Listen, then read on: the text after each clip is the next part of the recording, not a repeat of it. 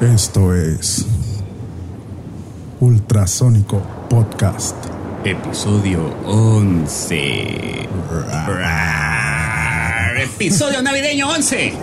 Tranquilos, episodio 11, Ultrasónico Podcast, relájense. Sientan, sientan el sonido. Pero mira cómo beben los peces en el río. Pero mira cómo beben por ver a Dios nacido. Beben y beben. ¡Salud! Bienvenidos al podcast. Ajaja. Ah, chavacos, pues estamos de vuelta. De vuelta después de esta gran, gran ausencia de. Forzada. Forzada por parte de la gente de Poderato. Y vamos a dedicar este podcast a la gente de Poderato. ¡La porra te saluda! Lo mejor es que ya está de vuelta, ¿no? Ah, exactamente. Estamos de vuelta, estamos de vuelta. Cerramos el año. Estamos en nuestra ya gran, gran famosa posada anual del año del 09, posada del ultrasónico. Sí, porque también tenemos una posada en julio, pues. Eh, eh, sí, pero la famosa es esta. Oye, pero la de Julio también es anual. Claro. Ah, ok, ok. Ah, pues, a mí sí, la, ¿no? la- la que más me gustó fue la de abril. Estuvo La de abril, la posada de abril. Sí, esa estuvo bien. Ay, ay, cajeta. los hongos. Ah, no, no. Oye, ¿y cuánto fue cuando llegó la Cruz Roja? Fue, yo creo que fue en mayo, el día que nos dimos en la. Ah. Sí. ok, bueno, pues estamos otra vez aquí en el Ultrasónico Estuve, Podcast. Hay que decirlo de Cruz Roja, güey. Estuvo bien padre porque se accidentó alguien de nosotros. Sí, Ya, pero no supimos quién. Exacto, güey. Por eso estuvo más cotorro. güey. Llegó la Cruz Roja. ¿Quién es? Pues sepa. Sepa, llévenos a todos.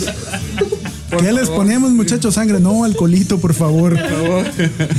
Del 96. Oye, de de no, hecho, nos corrieron, pues nos, tomamos el alcohol de la Cruz Roja. hasta el mertiolate, ¿sabes? ¿No tendré unos toquecitos de violeta para que amarre? bueno, chavacos, hoy traemos el tema. El tema. Influencias. No, espérate, ¿no? ¿Qué- ¿Cuál es el tema, Michael? Vamos a platicar de la música que nos gusta y que de alguna forma ha venido a, a licuarse con el estilo ultrasónico, Claro ¿no? que Que, sí. que es tan, tan, tan amplio como, como cada uno de nosotros, ¿no? Por, por lo suelto y por la en conjunto. Ah, claro, claro. Si somos amplios eh, de. ¿De ¿Qué pasó? de pues ¿Qué así pasó? dijo aquel. Y dije, Es un pues, podcast amplios- sano, cabrón. Amplios mis Pero es que todo lo agarran pantalones, literal cabrón. después, pues no, así no se puede, güey. No, ustedes son puro chacoteo. Por, e- por eso no nos, no nos eh, anuncian en, en- en Radio Huasca o en la radio cultural. ¿no? Por pinche chacoteo. Bueno, yo creo que empezamos. Sigo aquí, señores. Su amigo, su hermano, su bro, el arroba vaquero porno con K de kilo. Kilo de K. Kilo de K, K de kilo, ki- eh, K de K2. Caca. Exactamente. Y siga a mi izquierda mi hermano, mi bro, mi compadre, Josi Mesa. ¿Qué tal? Buenas noches. Otra vez aquí. voladora. La guitarra voladora, pinche guitarra, sí la voy a aventar un día, cabrón. Ya tiene que volar Pues esa ahorita misma falta de piñata, Ándale. guitarra. No, Guitar pero- piñata. ¿Qué, qué crees, güey? En el sorteo saliste ¿cómo- cómo se dice? agraciado con el honor de ser la piñata. Claro, claro. Sí. Patá sí, en sí, los sí. sesos pa'l pato. Bueno, pues llénenme de dulces. Ah, entonces, Bueno. ¡Qué mal saque! Candyman. Bueno, y por allá tenemos a nuestro gran amigo, hermano, maestro, genio de la música y de la barba voladora, Juan Manuel Vidal. Buenas noches, arroba KDC113 en el Twitter. El enemigo del rastrillo. Así es. No, el prófugo de la barbería. El prófugo de la barbería, cabrón. Es tiempo de frío. Oye, a este cabrón sí le aplican una aplicación, pero severísima. Espérate, del- espérate. Del bando de policía y buen gobierno, ¿no? Si le aplico una aplicación. Pinche defecio ahí en la calle, cabrón. Qué No. pedo. No, no, no. Venimos de O sea, yo, yo si fuera un tránsito y lo viera en la moto, lo paro, cabrón. ¿Por qué me multa? Por barbudo, cabrón. Es, eh, puede ser, puede ser. Bueno, y finalmente ya tomándose unos tragos de chela deliciosa está el productor. El tirano. El tirano. De la música. De la música, del cuartito. De Don los- Miguel Gómez Llanos y Valdés. Oye, ¿viste otra vez? ¿Hay producción? ¿Hay Ah, producción? ¿viste? producción, chavo, pero aparte. Ah, ya ese pinche truco ya está muy gastado. Ya no lo gastamos el podcast pasado y ya no. No, pero nos sale natural, estamos conectados, vato, estamos conectados con, con la música, cabrón. Ok. Y a eso venimos. a- güey. ¿Ya qué, güey? ya, ni, ni una, ni una más para mí. ah, Ah, chalaco. Empecemos con las influencias. ¿Sabes? También está el Cholfo. ¿Cholfo? Ah, Ah, no, Chofito, cierto. El doctor, El doctor que le el alma médica de la banda. El de las agujas en los ojos. Rodolfo Torres. Si alguien se va a operar con él mañana, le queremos eh, informar a través desde el Ultrasónico Podcast que se tomó un 24 en dos horas. Mañana va a tener pulso de maraquero, pero pues el láser es maravilloso. Así es. Ojosculiacán.com, de nuevo, visítenlo. Visítenlo. O vayan. Pero si, pero si pueden ver al Cholfo, no vayan a verlo. ¿no? Ah, Exactamente, exactamente. bueno, este, pues ¿quién arranca? No, Yo. pues vamos a arrancar ahora para que haya un movimiento efectivo. A ver, ¿qué te parece? Lo dejamos al azar. Piedra, papel y tijeras. Piedra, papel, tijera. ¿Sale? Let's ¿Viene? go. Salud. Ah, no, pero hay que salir como Big Bang Theory. ¿Y cómo es? ¿Así? Piedra, papel, tijera, Spock y... Ay, ay, ay. La onda Treki viene muy, muy fuerte. Te quiero decir, ya la onda de. Bueno, Bueno, cancela tu comentario. Vamos a, vamos a lo que sigue. ok, yo sí. Me parece que tú eres el indicado para arrancar con este tema de la música que te influyó a ti. ¿Qué es La, la música que me influyó en mí. ¿Qué es lo que traes al tacuachónico? Exactamente. Ah, es un chingo de sed todos los días. Pero en el En apartado cuestión de música, pues no sé si traigo o no traigo, pero a mí lo que me tocó escuchar de niño fueron grupos de los años 60, eh, comenzando con los Beatles, por mis padres, eh, los Stones, Pink Floyd, Led Zeppelin, The Who. Y después de eso, eh, ¿Pero si escuchas música infantil o esa, era, esa fue tu no, música sí, infantil? sí, sí, escuchaba música infantil, por supuesto. Cri Cri, pues era. Y más en mis tiempos, que soy el más viejo de la banda, pues era. Obligado, ¿no? Sí, sí, sí. No, ¿A no, poco no. que Cricri es que 60? No, Cri Cri es 50. 40, Sí, sí. cabrón. Sí, sí, Sí, sí. sí, sí. Yo, yo, soy de Juguemos a Cantar y. Señor Enrique Gabilondo. Soler era, era Oye. una de las estrellas de las Oye, primeras emisiones de la radio de la W. Ah, ok, cuando era todo en vivo, ¿no? cuando era todo en vivo, los programas eran en vivos y, y- y la gente pues eh, no tenía televisión, la televisión empezó posteriormente a esa etapa de la radio gloriosa donde muchos artistas de, de este país eh, iniciaron. Y Cri Cri pues era una, era una de las partes más sólidas eh, en esos entonces y- y a mí me tocó escucharlo allá en 1952 yo creo. Oye, oye, yo sí, eres como la Wikipedia, tú. Exacto. Me cae. Y, y te digo, bueno, pues hablando de música infantil, sí, Cri Cri y otras cosas, ¿no? Cepillín todavía no, ¿verdad? Pero eh, como le sucede a todo mundo, uno escucha música o empieza a escuchar música eh, dependiendo de lo que tengan tus padres en tu casa, de lo que a ellos les guste. Digo, no nadie puede sustraerse de esa, de esa influencia, porque si es una influencia. En mi caso, pues era eh, rock, rock de los 60s, rock de los 70s, más de los 60s, los 70s también, pero ya con la música disco no me identifiqué. Y eh, Pero si lo escucharon en tu casa. sí, mucha música de, de- de- de grupos de Inglaterra que fueron los que en un momento dado y que fue lo que me interesó a mí, empezaron a, a- a explorar el mundo del blues, que es yo creo de mis influencias más, más fuertes. eh, con grupos como Led Zeppelin, con grupos como los Animals, como los propios Pero no, Rolling pero no empezaste con el blues, ¿o sí? No, no, no. Yo empecé a escuchar rock eh, con los Beatles, Ah. empe- empecé a escuchar rock con los Stones, que en el- sus inicios eran eh, bluseros. ¿Los Beatles bluseaban o era o tocaban No, el rock and roll cincuentero no, que estaba muy derivado del blues? No, los Beatles empezaron a tocar eh, rock and roll de los 50 Chuck Berry, Elvis Presley. Derivado del blues. Ese- sí, por supuesto. El, rock viene totalmente del blues, no es, un- es una de las ramas de ese género. Y empecé a escuchar yo esa música y me empezó a interesar, ya que estaba en la adolescencia, de dónde venían esos sonidos que escuchaba. Eh, empecé a leer y empecé a darme cuenta que los grupos ingleses em, eh, apreciaban el blues y empezaban a hacer sus propias interpretaciones de esos blues. Y en los años eh, en que se da la ola británica, que es donde le regresan a Estados Unidos eh, varios grupos, la cuestión de las interpretaciones de, canciones de blues, y que empiezan a ir los viejos bluseros a, hacer giras a, Europa, sobre todo Inglaterra, pues uno se empieza a dar cuenta de que pues la interpretación que se hace de, ese género en Inglaterra es, importante precisamente por eso, porque en Estados Unidos la juventud pues estaba muy enfocada a lo que era el rock.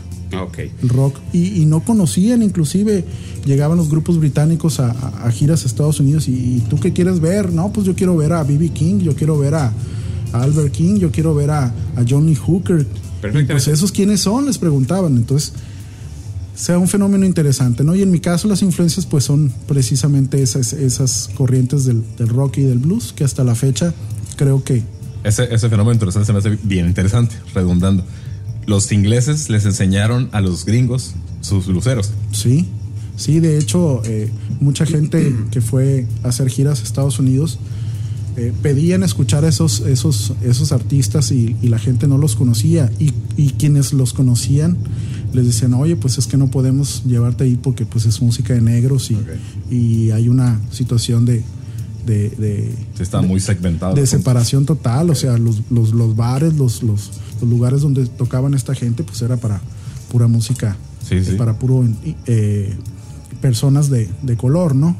Ya finalmente en los 60 fue cuando empieza a darse la integración de que los universitarios de, Estados Unidos, de Estados Unidos empiezan a escuchar más y más y más blues y empiezan a, asistir a esos lugares donde se interpretaba el blues. Oye, pero en tu caso, estás hablando de música que se escuchaba prácticamente 15, 20 años antes de cuando tú empezaste a, empaparte de, no, de, no, no, no, El, blues, el blues empieza ya por los años 30, eh, por ahí empieza a ser grabado para la biblioteca del Congreso de los Estados Unidos. Claro, pero por ejemplo, a principios de los 80. entonces. Desde ese entonces. Grabado. Sí.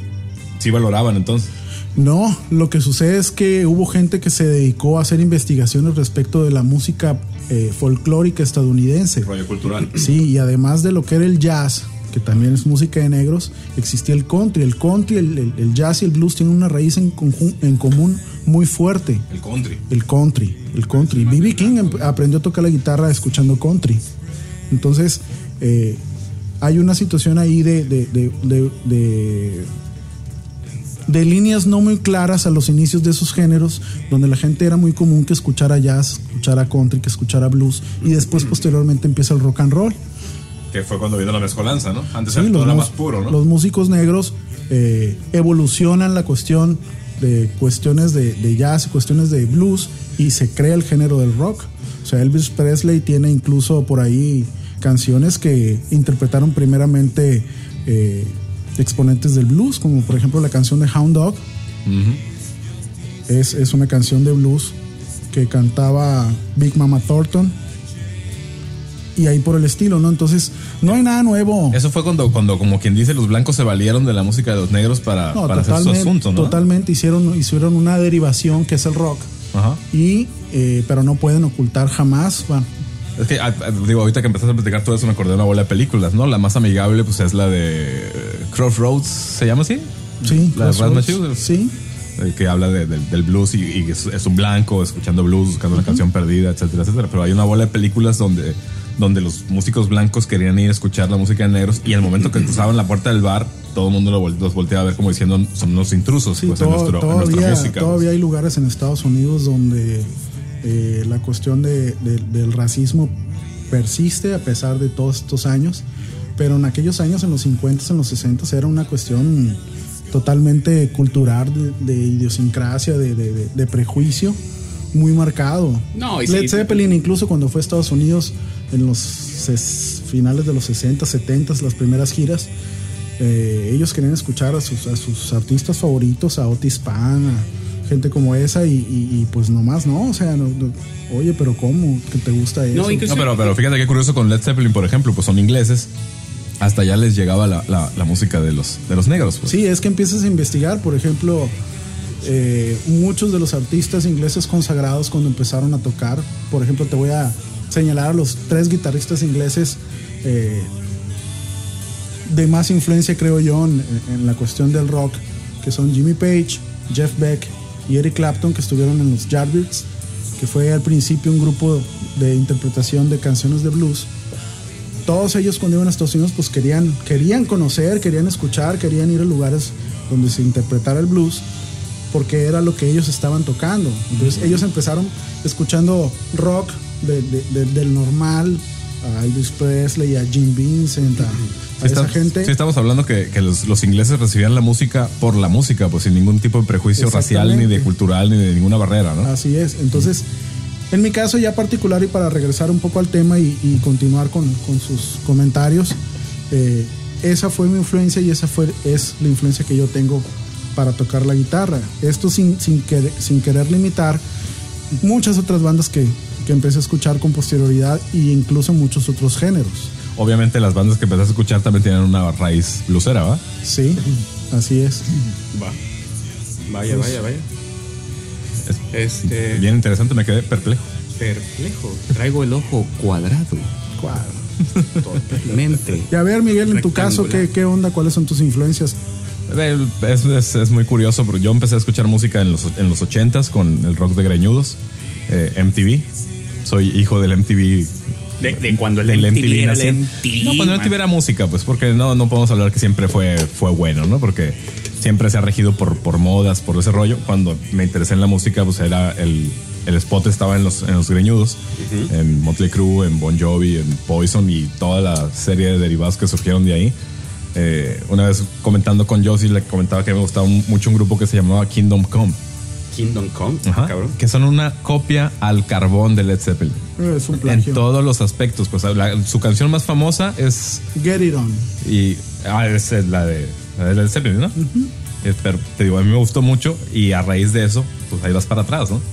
Empiezas a, a conocer todo lo que lo que originó el rock de los greñudos, ¿no? Órale. Que el otro día, eh, por ejemplo, eh, saliendo un poquito del tema, estábamos tocando aquí vacilando y empezamos a tocar canciones de Poison. ¿Y qué fue lo que descubrimos? Que son es rock and roll. Bien rock and roll. Ah, Son estructuras de rock and roll con una distorsión mucho más eh, coruciada, más, más brillante, no tan rasposa como se acostumbraron en aquel entonces. Pues, rock and roll. Más, más del glam show. rock and que- roll. que- que- y, es- y es lo que decíamos, es, que es un grupo muy divertido con todo y que, que el paso del tiempo no les hizo justicia. Pues en aquel momento eso era lo que te llamaba la atención, pues lo divertido, ¿no? Yo creo que Poison, sí, al final, al final del. En algún momento alguien les tiene que hacer justicia y, y los tiene que reivindicar. Pero, regresado al tema, ¿qué grupos te influyeron a ti para decir yo quiero tocar? Guns N' Roses. Guns N' Roses, totalmente. Tú veías, eh, veías y escuchabas a Axel Rose y decías, No, no, te "Güey, voy- yo quiero. Te voy a me mentir si te gustaría". digo que me enamoré de la música, al contrario, me, me da mucha atención el- la figura que de- del rockstar que eran ellos, pues la decadencia, la borrachera, la- las muchachas, todo ese asunto, pues se, se llama la atención, pues en, en esa etapa del- de, la adolescencia, que es con lo que yo lo viví, este, que quieres figurar de alguna forma, pues llamar la atención, identificarte, ¿no? Ajá. Sacar algo así de aquí estoy mundo. Pertenecer. Sí, claro.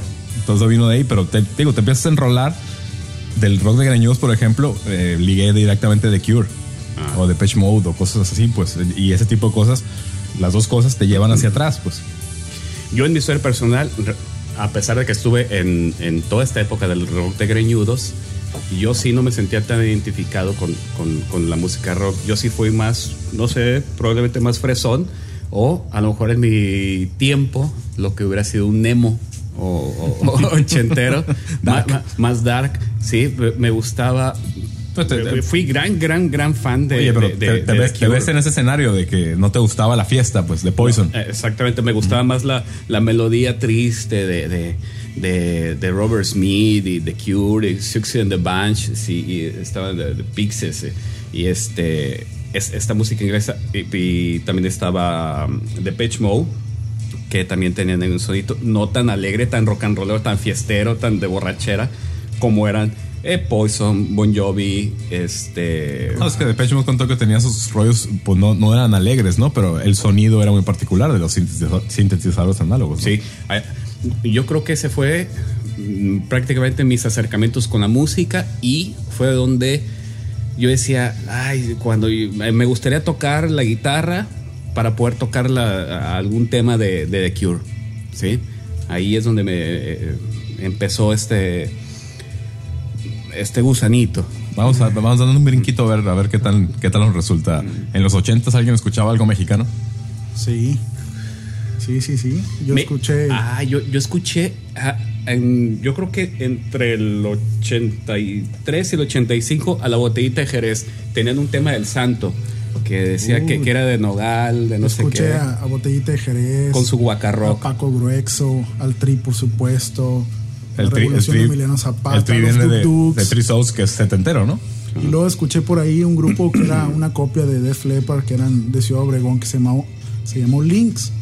Y ellos grabaron, creo en que. en los es- 80s. En los 80s grabaron el, el- el primer disco en los estudios de EMI México. Pero era de disquera transnacional o. Sí, sí, Ah, sí, órale. EMI. Y, Órale, y- no, ellos incluso vinieron aquí a Culiacán y tocaron una vez aquí en Culiacán, ahí por el Malecón. Y era una copia de Def Leppard, ¿no? Y, De y Def cantaban Leppard en 80. inglés y era, era llamativo, ¿no? Ah, bueno, también hay hay que podemos tocar ese punto de que en, en el inicio el rock en español, bueno, no, el rock mexicano era en inglés, ¿no? Sí, en inglés, pues el, el tri, el de la primera versión era el Three Souls in My Mind. De ahí se derivó el nombre. De ahí se derivó. Claro. Después de un pleito quedó el tri. Y sí, no, digo, la, la- la cuestión de la música en México, pues era una cuestión de total marginación a raíz del concierto de Avándaro, donde se proscribió todo el rock mexicano y la gente que hacía música en aquellos entonces, pues tocaba donde podía, en azoteas, en cocheras, en cuartitos, en los llamados hoyos Hoy funky. Y, y poco a poco fue, pues fue avanzando, ¿no? Finalmente cuando la gente de dinero se dio cuenta de que el rock era un producto comercial, empezaron a salir grupos como eh, cualquiera de los que tú puedas mencionar de aquel entonces, que empezaron ya a grabar y, y- esto también a raíz de los grupos españoles y argentinos que empezaron a venir. A mí me llamaba mucho la atención de los primeros gru- grupos del rock mexicano que, pues, en, eh, poniendo un rollo temporal, eh, estaban al mismo tiempo que los greñudos, ¿no? Y los grupos de rock mexicano no tocaban con distorsión. No tocar con distorsión. ¿Te acuerdas de Neón? Sí, como no. Ah, es cierto. Los amantes de Lola. Digo, no tenía esas distorsiones No, de. sí, así. sí, en particular, Fobia, ¿Qué Caifanes. ¿Eh? ¿Quieres ir a, ¿Quiere aportar algo, doctor? Sí, ¿Tú, ya dijo el rock mexicano y ¿Tus despertó a? Chaval. No, lo que quería decir es que no es que al rockero mexicano en los 70 se le se le inhibiera, simplemente no se le apoyaba porque no era comercial. Yo No, creo pero que estaban prohibidos los toquines. mm, vino Queen en el 78, 79. Pero, pero fue un escandalazo Ah, eso. Pero no era de que así como el 68 que está prohibido como los socialistas. No, No, no, no, simple no, y sencillamente no se les apoyaba porque no lo veían comercial y mucha culpa tuvo, por ejemplo, siempre en domingo, que sacó siempre Siempre mucho lo mismo. siempre lo mismo, mucho rollo popero. Camilo Sesto, Baladistas. los baladistas y salía y de eso se nutría el hambre música del pueblo. Pues, no, es que, no, Eso. no, es que fíjate, lo acabo de decir, música del pueblo. En la que entonces no, no, veías- no veías un norteño siempre en domingo. No, no. Lo más, lo más popular que veías eran los Jonix y cosas así, que, era, que la onda grupera, pues. La Sonora Los. Ángeles Sí, sí, Azules sí. y eh, Bueno, sí, sí. pero las son, son tropicales, ¿no? Y son clásicos de los años. Yo me acuerdo de haber visto siempre en domingo a Kid Roy eh, con, con- con su gran éxito. Pero bueno, y A The volviendo, Outfield también. volviendo a las influencias, Juan. Manuel, ¿tú qué? ¿Qué escuchaste de niño? ¿Qué, ¿Qué es lo que se te refleja cuando tocas? ¿O qué Bueno, tratas de que se refleje? A mí de chico lo principal fue escuchar lo que tenía mi, mi papá. Este, sobre todo Led Zeppelin, Deep Purple y los Beatles no podían faltar. Y Pink Floyd. También. Curiosamente eso lo empecé a escuchar más de unos años para acá, pero sí, sí lo escuchaba también mi papá. Este, cuando empecé con la guitarra, este, seguía tratando de tocar los clásicos de Beatles sobre todo.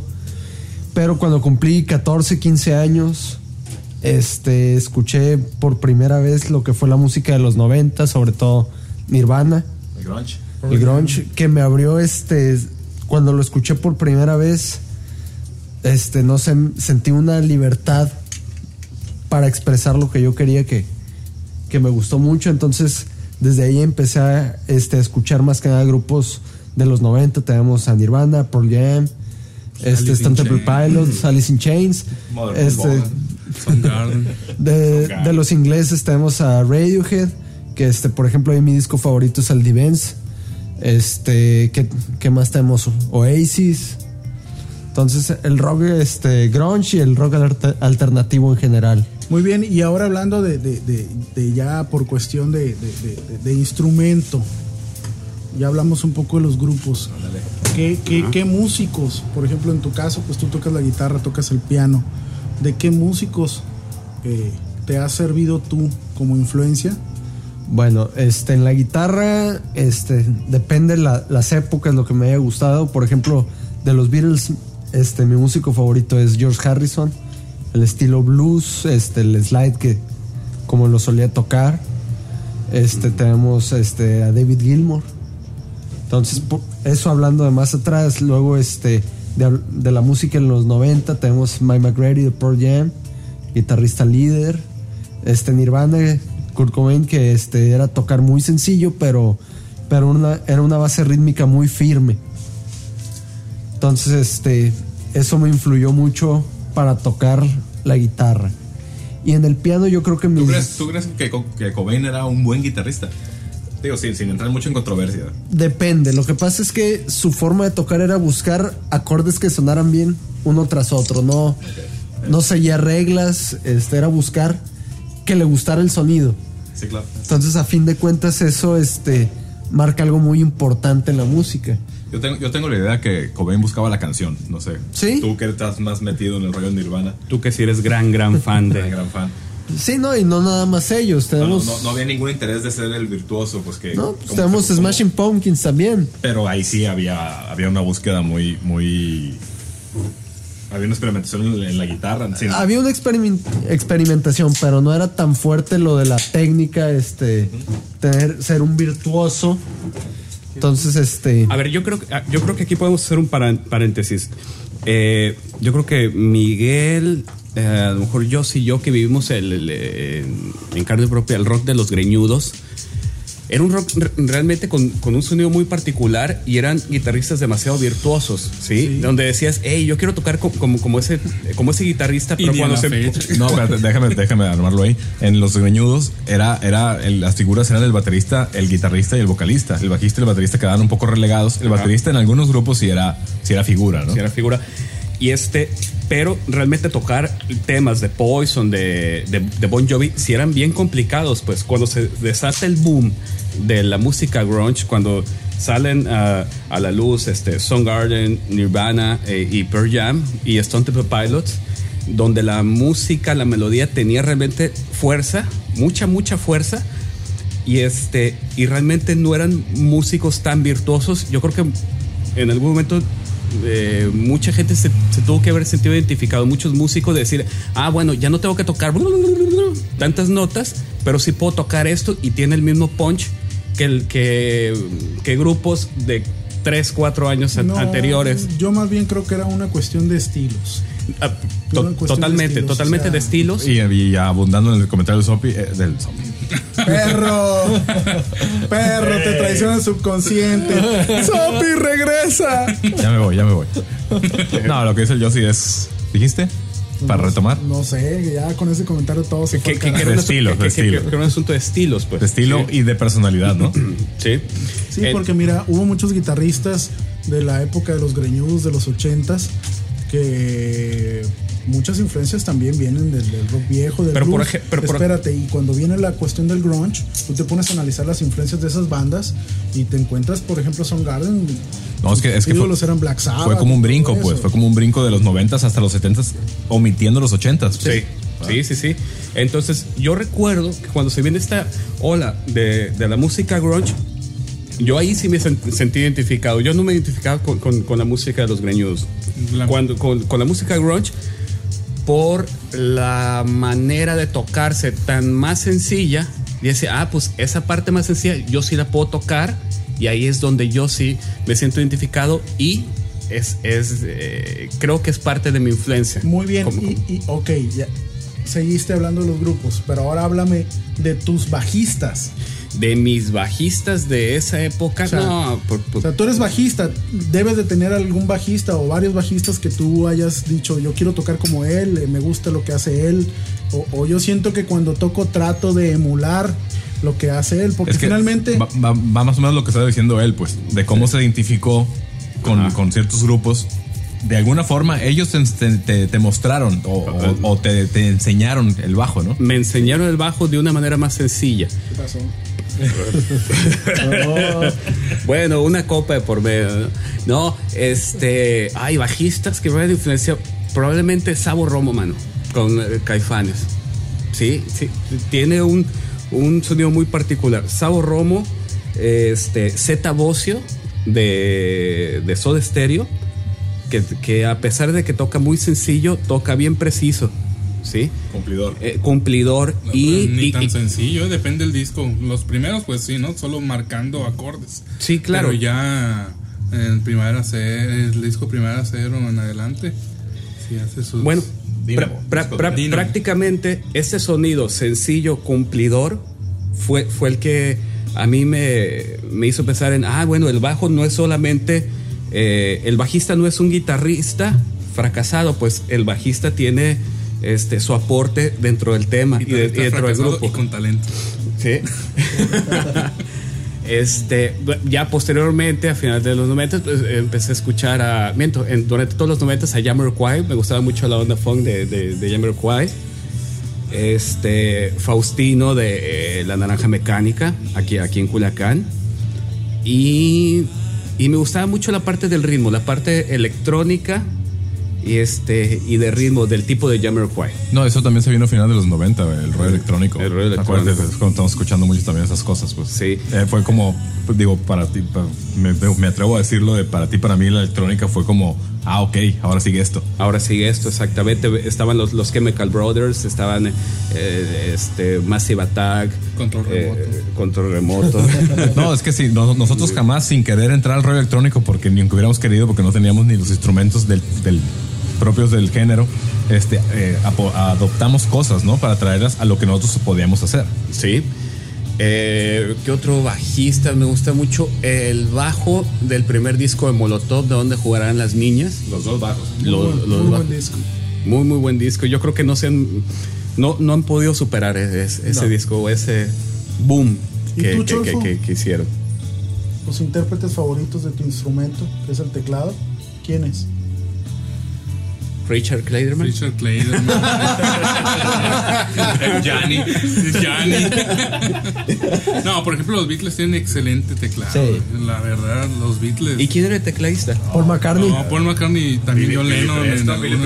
Sí, Billy, Preston, pero, Let It Be, ¿no? pero, pero en el resto tenemos a Paul McCartney en casi todos los discos. y, y John. ¿Y tú, No Miguel, tanto, tus pero guitarristas, John Miguel? Pues empezando con lo que dije, pues Splash. Desde entonces, pues ahí eh, nació mi amor por las Les Pauls.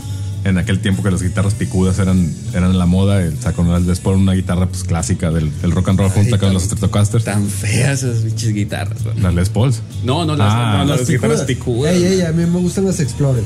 Y, y en, y en mi caso particular, yo siempre aprecié el, el guitarrista que tuviera un lenguaje propio, pues no, no tanto copiarles, sino, sino decir, ah, mira, ve para dónde se fue, mira, lo, el, sobre todo hubo un tiempo que me interesó mucho el uso de efectos, eh, la, la forma de meter cosas originales, pues de, de no ser el del- de la guitarra de soporte, sino aportar elementos distintivos en una canción y todo ese tipo de asuntos, pues en la música electrónica, cuando nosotros empezamos a escuchar, empezaron a integrar mucho músicos en vivo y guitarras, pues entonces Sí. ese era, era, era un lenguaje eh, nuevo que me- a mí me llamó mucho la atención, que incluso por ahí en el disco de nuestro, El Algo, por ahí hay un chorro de adaptaciones de lo que nosotros teníamos en la cabeza de la guitarra para música electrónica.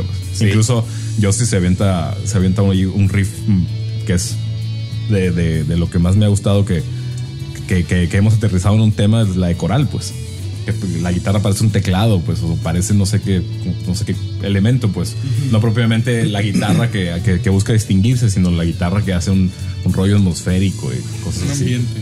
Sí, haciendo aquí un pequeño paréntesis, la música electrónica, a pesar de que se hace con máquinas, esas máquinas las mueven gente, ¿no? La mueven músicos Y mm, la buena, la buena música electrónica, la que es entretenida, este, la que tiene melodía, este, vale, ¿no? Eh, lo- No, y, lo- y- lo- y- los- no, y elementos innovadores, pues porque estamos hablando de cuando integraron músicos en vivo a las máquinas, pues. Sí, a las sí. cajas de ritmos, les integraron batería, bajistas en vivo, porque, porque era un elemento que le quitaba un poco lo frío, ¿no? Y lo máquina. Sí, y, y por ejemplo, ya la, ya la parte de estructura, eh, cuando estuvimos haciendo nuestro proyecto de control remoto, de pronto yo encontré que la música electrónica, a pesar de que está en cuatro cuartos, hay determinados sonidos o hay determinados instrumentos que tocan a, a, a- a- a tres tercios, ¿no? Entonces está como medio sincopado, tres tercios y cuatro cuartos, pero encajan perfectamente Sí, y- como- y, y es un revoltijo ahí de ritmos. Como dice John Frusciante de los Red Hot Chili. Peppers en una etapa muy experimental que, que tuvo él cuando, sal, cuando la primera vez que abandonó el grupo, que decía todo cabe en cuatro cuartos, depende cómo cuentes. En esa época que estábamos haciendo música electrónica, nuestras influencias eran Portishead, eran Propeller Heads. pro- los Propellerheads, Chemical los, los Chemical Brothers. ¿Quién más estaría? El Prodigy. Que- que- El Prodigy, man. Prodigy, Massive Attack. Sí, claro. el Massive Attack, Por supuesto. ya- ya al final. ¿Qué otro grupo de música Es electrónica que estuve, estuve estuve escuchando Crystal Method. El Christian Method. Hey. Bueno, a lo mejor tú, porque yo el Christian Method, yo los, lo Y he curiosamente, curiosamente, todos esos grupos que acaban de mencionar eh, se apoyan mucho en la guitarra. Sí, sí, sí, es, es lo que te digo. Fue, fue, fue cuando, cuando la música electrónica dejó de ser la música de antro, pues la música ponchis, pues. Por que ejemplo- era una- un rollo repetitivo para hacer un- una cuestión, digo, para decirlo en, en términos ban- banales, eh, se volvió rock and rollera, pues. Fíjate, a mí, por ejemplo, en- en los ochentas, cuando estaba la, la música los greñudos y todo eso, y pues yo seguía escuchando mis, mis cosas de los sesentas y setentas, pues empezó The Page Mode explotar muy, muy fuerte con, con su rollo electrónico, con su rollo de sintetizadores. Y a mí no me gustaba, en aquel entonces no, no me atraía, no, me era estéril. Ujú. Frío. Sí, totalmente frío, ajeno. Lo que, Es que, ellos le- era- presentaban. era- es que tipo, cuando menos en mi percepción, la música electrónica empezó a tener instrumentos reales tocados por músicos para quitarle el rollo de eso, Y para lo- proyectar Y emociones. a lo que voy es a, es a esto, pues cuando Page Mode empieza a usar instrumentos eh, reales en sus discos, sobre todo en el Songs of Faith, Faith and Devotion, Discazo, que es un discazo, eh, me empezó a traer, me, me empezó a interesar, me empezó a llamar la atención. A pesar de que no conocía su discografía, de que no me gustaba lo que había Y- escuchado y- de ellos, Y la verdad es que hay que ser justos. O sea, la música de Mode anterior del, del Violator es fría, ¿eh? Es fría, es puro sintetizador. Eh, integraron la primera guitarra con el tema esta de Personal Jesus a partir del disco del Violator y de ahí detonaron. Antesito habían sacado el concierto, eh, el 101 de Page Mode, que era en vivo, que era un recopilatorio de, de todos los discos anteriores, ¿no? Que a, a pesar de que es un, es un gran concierto, para su momento, sigue siendo un sintetizador, sintetizador. No, claro, y- es que y- en ese momento de Page Mode, el vocalista, eh, Dave Garrett, ¿cómo se llama? Sí. Este, era como un animador. En ese disco se oye mucho porque Sí. que buscaba que la gente participara Sí, y metes- porque la música no les proyectaba tanto como, como que un güey estuviera brincando tratando de provocarte algo, ¿no? No, y, fíjate, hablando de influencias en, en aquellos entonces, sobre todo en, en esa etapa de Page Mode y, y todos esos grupos, de repente sale un, un guitarrista tejano que se llamó Stevie Ray Vaughan y explota otra vez el tema del, del- del género del blues y mucha gente empieza a voltear a ver quién era ese, ese guitarrista de sombrero tejano Los ochentas. en los 80s, en el 83, 84, con el Texas Float. Y, y- y en mi caso particular, pues empiezo a volver a sumergirme en la cuestión del blues, tratar de conocer las influencias de ese guitarrista, que es una de mis influencias, que ojalá algún día ¿no? Dios me dé el talento para poder tocar la décima parte de lo que él se le olvidó en vida. Es una, es una influencia absoluta para ti, ¿verdad? Sí, mis influencias en guitarra pues son eh, Stevie Ray, Hendrix, Steve Ray volvió el blues más potente, ¿no? Lo que pasa es que le dio una actualizada. Eso, a eso me refiero. Le de dio una que- actualizada. Eh, eh, Stevie Ray fue el link entre el blues y lo que eran las músicas de los greñudos. A eso me refiero, como que, como que le quitó al blues el rollo así más de, ah, es el de la música de negros de los bares, de la borrachera, de lo que tú le quieras decir, para volverla más, no cotidiana, más no necesariamente lo que sucedió fue que quizá por las condiciones de la, de la, de la industria de la música. Digerible. No, más, no, una proyección más amplia, pues. Sí, de hecho eh, es, es un guitarrista que, que pues todavía mucha gente le agradece lo que hizo y, y sigue siendo una gran influencia en ese género y en otros varios más. O sea, eh, a mí me tocado ver entrevistas donde le preguntan a Steve Vai cuáles son sus guitarristas favoritos y lo menciona Stevie Ray. Oh, por supuesto. Mm, Varios guitarristas de varios géneros decían que era una, una, una fuerza sobrenatural. No, sí, sí. A Clapton le daba miedo verlo, decía, ¿cómo puede ser posible que toque sin necesidad de pensar? Dice que él cuando le, le tocó la primera vez escucharlo, dice que tuvo que parar su carro en la carretera y tengo que averiguar quién es ese cabrón que está tocando ahí. Entonces eh, son, son cosas que pasan, ¿no? Y, y- y te digo, como influencias, pues muchos guitarristas de blues, muchos guitarristas de, de rock de aquel entonces. Y ya cosas nuevas, pues me ha gustado muchos grupos eh, nuevos que tienen reminiscencias de ese A estilo. ver, ahorita que estás hablando de grupos nuevos, en la última década, ahorita que ya está cerrando la, la- la- la década, eh, del 2000 al 2009, ¿qué te ha influido de lo que has escuchado? ¿Qué me ha influido lo que he escuchado en estas últimas épocas? Pues mira, eh, por muchos motivos, y aunque no es de esta época propiamente, The Edge de YouTube. Ya. Este es un guitarrista que se ha mantenido vigente, es un guitarrista que es un genio metiendo efectos, es un guitarrista de muchas texturas, tú puedes escuchar un disco de, de YouTube en, en- en varias de las etapas y empiezas a escuchar cosas que tú sientes que está tocando tres gentes, ¿no? Y no, pues es él solito. Me gusta mucho lo que hace él, me gusta mucho lo que hace gente como Kings of Leon, me gusta mucho lo que hace gente como Band of Horses. Band of Horses, es un grupazazazazo y creo que en el, en el 2007, 2008 se aventaron el disco del año desde mi modesto punto de vista. Me gusta mucho lo que hacen Wolf Mother. gentes como Wolf Mother, un rock duro, fuerte, directo. White Stripes. Fíjate que los, los White Stripes eh, me gusta mucho, me gustan mucho algunas de las cosas que hacen. eh, me hace mucho ruido en muchas ocasiones el estilo tan marcado que tiene de cantar el Jack White, que se parece mucho a, a Jimmy Page. Pero en realidad es un tipo que, que le pega muy bien a la guitarra, es un tipo que, que, que- que no reniega de sus influencias, que son totalmente bluseras. Y eh, me sigue todavía impresionando lo que hace Eric Clapton. A pesar de que es un Hasta tipo muy criticado, mucho, muy criticado. Es un tipo que se ha sabido sostener, es un tipo que todavía tiene el toque, es un tipo que, que, que sigue innovando dentro de su género y dentro del rock y otros géneros. Y pues tampoco puedo dejar de mencionar a, a Don Keith Richards de los Stones, que sigue vigente, digo, a pesar Keith de... Richards, Keith sigue Richards vigente. Es un ¿Qué genio. va a seguir vigente, güey? No, no vamos a entrar en esa controversia de los O sea, Stones estamos- contigo. Ah, es Estamos cierto, hablando- No, no vamos a entrar. Estamos hablando de influencias, ¿no? Cierto. Digo, y sí, Bueno, ese será tema de otro podcast, ¿no?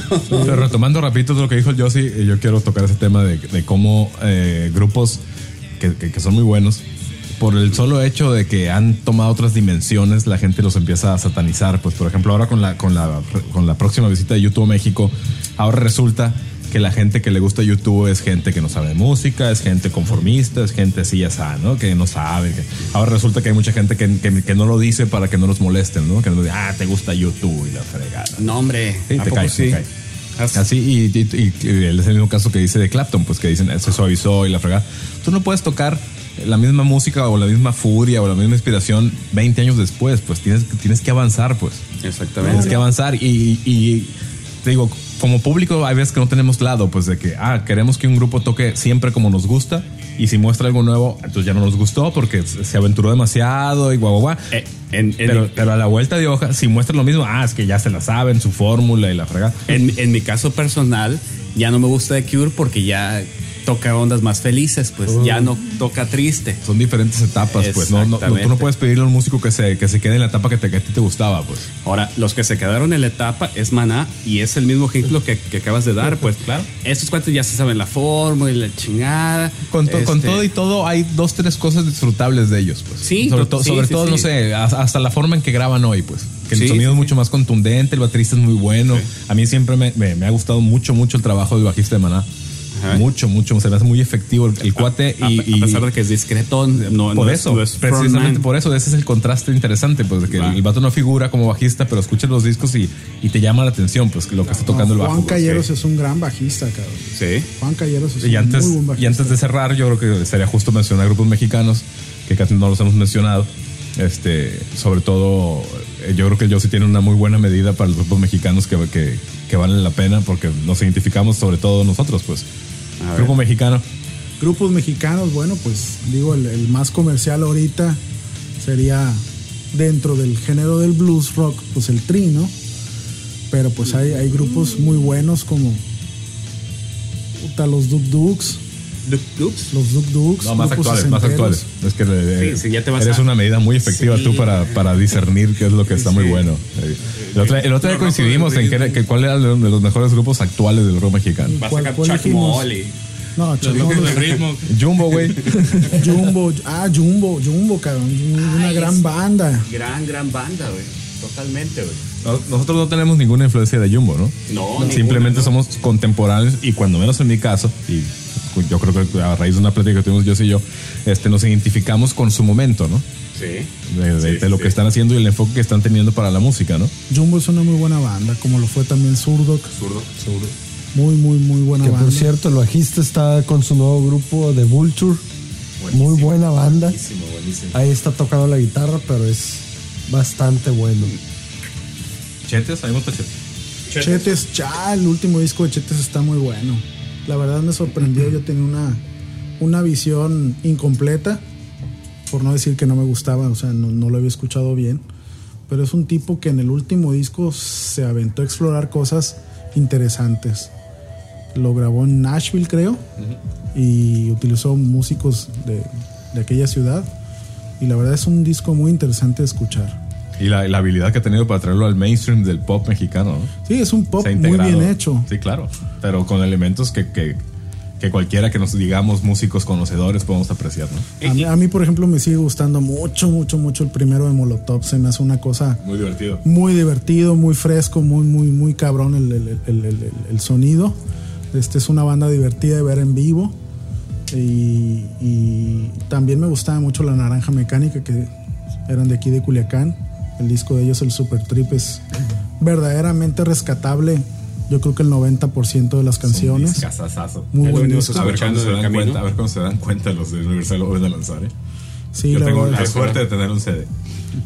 Y, y- y, bueno, pues de, de bandas mexicanas me gustan mucho de las cosas que hace esta niña Natalia Lafourcade. Sariñana, ¿no te gusta? Fíjate que Jimena Sariñana se me hace una gran intérprete, pero no creo que haya encontrado todavía Le falta. el género o el estilo con el que se va a quedar. Eso es un, es un diamante en bruto que todavía tiene que seguir explorando cosas. Yo, yo, yo por ahí tengo el disco este de Feliz No Cumpleaños, de proyecto anterior a su disco como solista, y toca de una forma más cruda. Ti- Tiene, yo, yo conocí a Sariñana Pero- pero ese- con otro sonido más un grupo, crudo. pues. Sí, era un era grupo. un grupo. Y aparte, siempre, eh, siempre se aventaba un tema en las películas de su papá, Fer- Fernando Sariñana. Y esta es una por las cosas que las critican, volviendo al tema de lo que te digo, pues que no perdonamos que un músico evolucione, no perdonamos que se haga viejo, no perdonamos que, que no nos muestre lo que nos gustaba en Fíjate sus discos que- que favoritos. mueva sus No le- influencias. No le, perdonamos que, experimente demasiado, no le, no le perdonamos que experimente demasiado poco. O sea, como público, no tenemos lado. Por ejemplo, en, en- en esto que estás platicando, dentro de mis influencias de Caifanes y ahora Jaguares, el disco 45 de Jaguares se me hace que tiene mucho rock and roll. Se me hace que es un disco eh, Claro, pero. buenísimo. Ese es otro ejemplo de lo que te digo. Es tanto el prejuicio que tiene ya la gente con Sí. Saúl Hernández que ya se gastó, que ya explotó al máximo el rollo del, No, folclore, que ya no te dejan apreciar eso, pues. Oye, ya no pues, te dejan apreciar esas cosas, pues. También hay que mencionar a la, a, a- a la gran Eli Guerra. No, no, es por supuesto. Una chava que ha hecho cosas muy, muy interesantes, que sigue haciendo cosas interesantes y que es una chava de muchos huevitos, ¿no? Le gusta experimentar y se avienta y, y es una chava que en sus conciertos, la verdad, las dos veces que me ha tocado verla me ha dejado muy buen sabor de boca. Digo, sí está muy guapa y todo lo que tú quieras, pero fuera del rollo de, de- de la estética de, de su persona, Ajá. su rollo es, es muy interesante. Otro grupo que este casi no es escuchado, pero es muy bueno, por lo menos a mí me gusta y lo podría llamar una influencia, La Gusana Ciega. Que es un grupo este que no se me ha hecho que venga aquí a Culiacán, pero es un grupo que este me gusta mucho su sonido. Son constantes. De- Sí. de- desde, que, desde que salieron son constantes y ahorita están. Este. A pesar Es- que es- se es una disolvieron un etapa rato, ¿no? Sí. Que salió el vocalista. No, es que Un tiempo, sí, esta esta una de las, de las partes con, con la que también nos identificamos con todo el hecho que nosotros no hemos dejado de tocar, ¿no? Con todo y sus pausas y sus, sus las circunstancias de nosotros. Es, es- son grupos que más o menos están viviendo lo mismo que nosotros, pues a Sí. otros niveles, obviamente, ¿no? Sí. Pero es, es ese, ese encuentro, pues. Eh, esto que comentas de, de- de que somos contemporáneos, porque probablemente no sea totalmente nuestra influencia, pero, No, no, no. pe- pero, pero nos sentimos identificados. Sí, claro, ¿no? Es que hay, hay, hay, ideas en común, pues, y, Ah, es- circunstancias, pues. Exactamente, hay ideas en común. Por ejemplo, cuando Chete saca su proyecto Vaquero y se lanza a hacer un disco en inglés, pues, sí, que fue totalmente criticado, pero fue un discazo, pues, fue un proyecto de tres cabrones, sí, sacando eh, temas originales en inglés que personalmente creo que le salió muy, muy bien la, la onda Oye, no te olvides de tu influencia máxima, ¿no? No, espérate, espérate. Y- y- y- Que moderato, güey. No, no, no, no. no, no, espérate, pe- pe- Bumburi. Bumburi. El maestro Bumburi.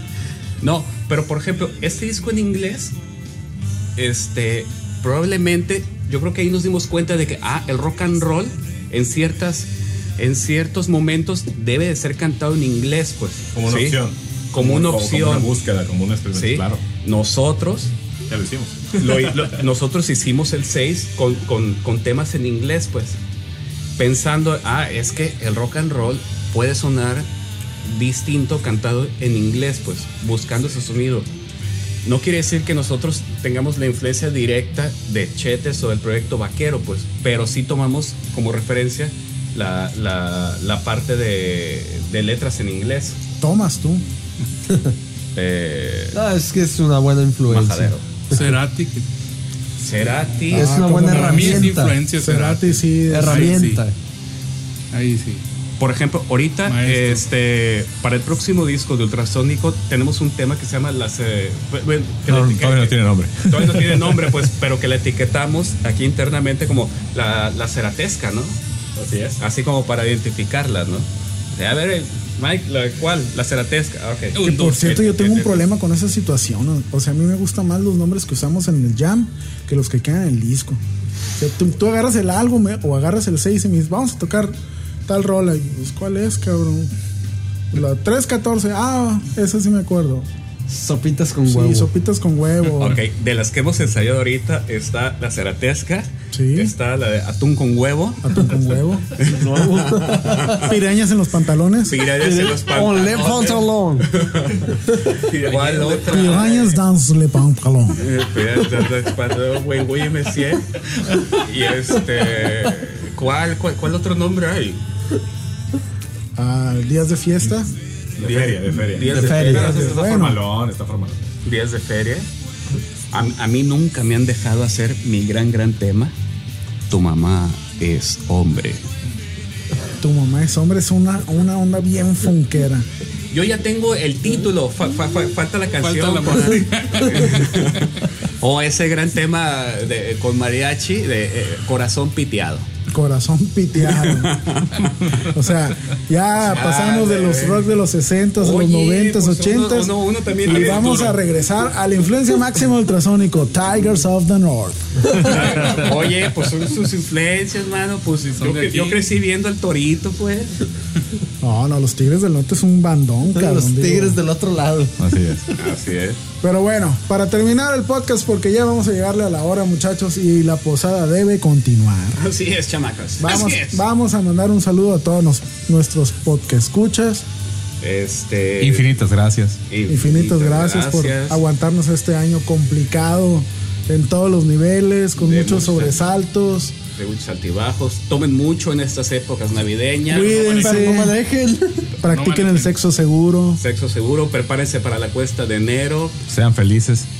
lo más que puedan. Lo más que puedan. Si no pueden, mm, pueden ser eh, Tomen, parte, pa- tomen, parte de las estadísticas, pero yo les recomendaría su el doctor vaquero recomienda tomar alcohol.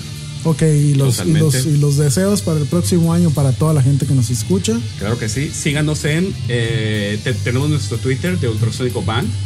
Ultrasónico Eh, Band. Es así, Soy Ultrasónico Band. One, arroba Ultrasonic One. Arroba Ultrasonic. Agréguenos ahí. Eh, también nos pueden, pues acabamos de inaugurar en, en esta pausa que hicimos de podcast, sacamos nuestro espacio en Facebook. Ahí nomás le ponen Sí, que por cierto actualícenlo, cabrón. Cantidad de fotos, No, cantidad de espérate, fotos pues, ahí. las fotos que estamos tomando ahorita. Así es, ya nos, ya Van- nos, nos, van- van- tenemos esa, esa consigna de tomar fotos cada jueves para, para actualizar el Facebook. Así es, ya eh, creo que ya llegamos a los 24, 25 fans.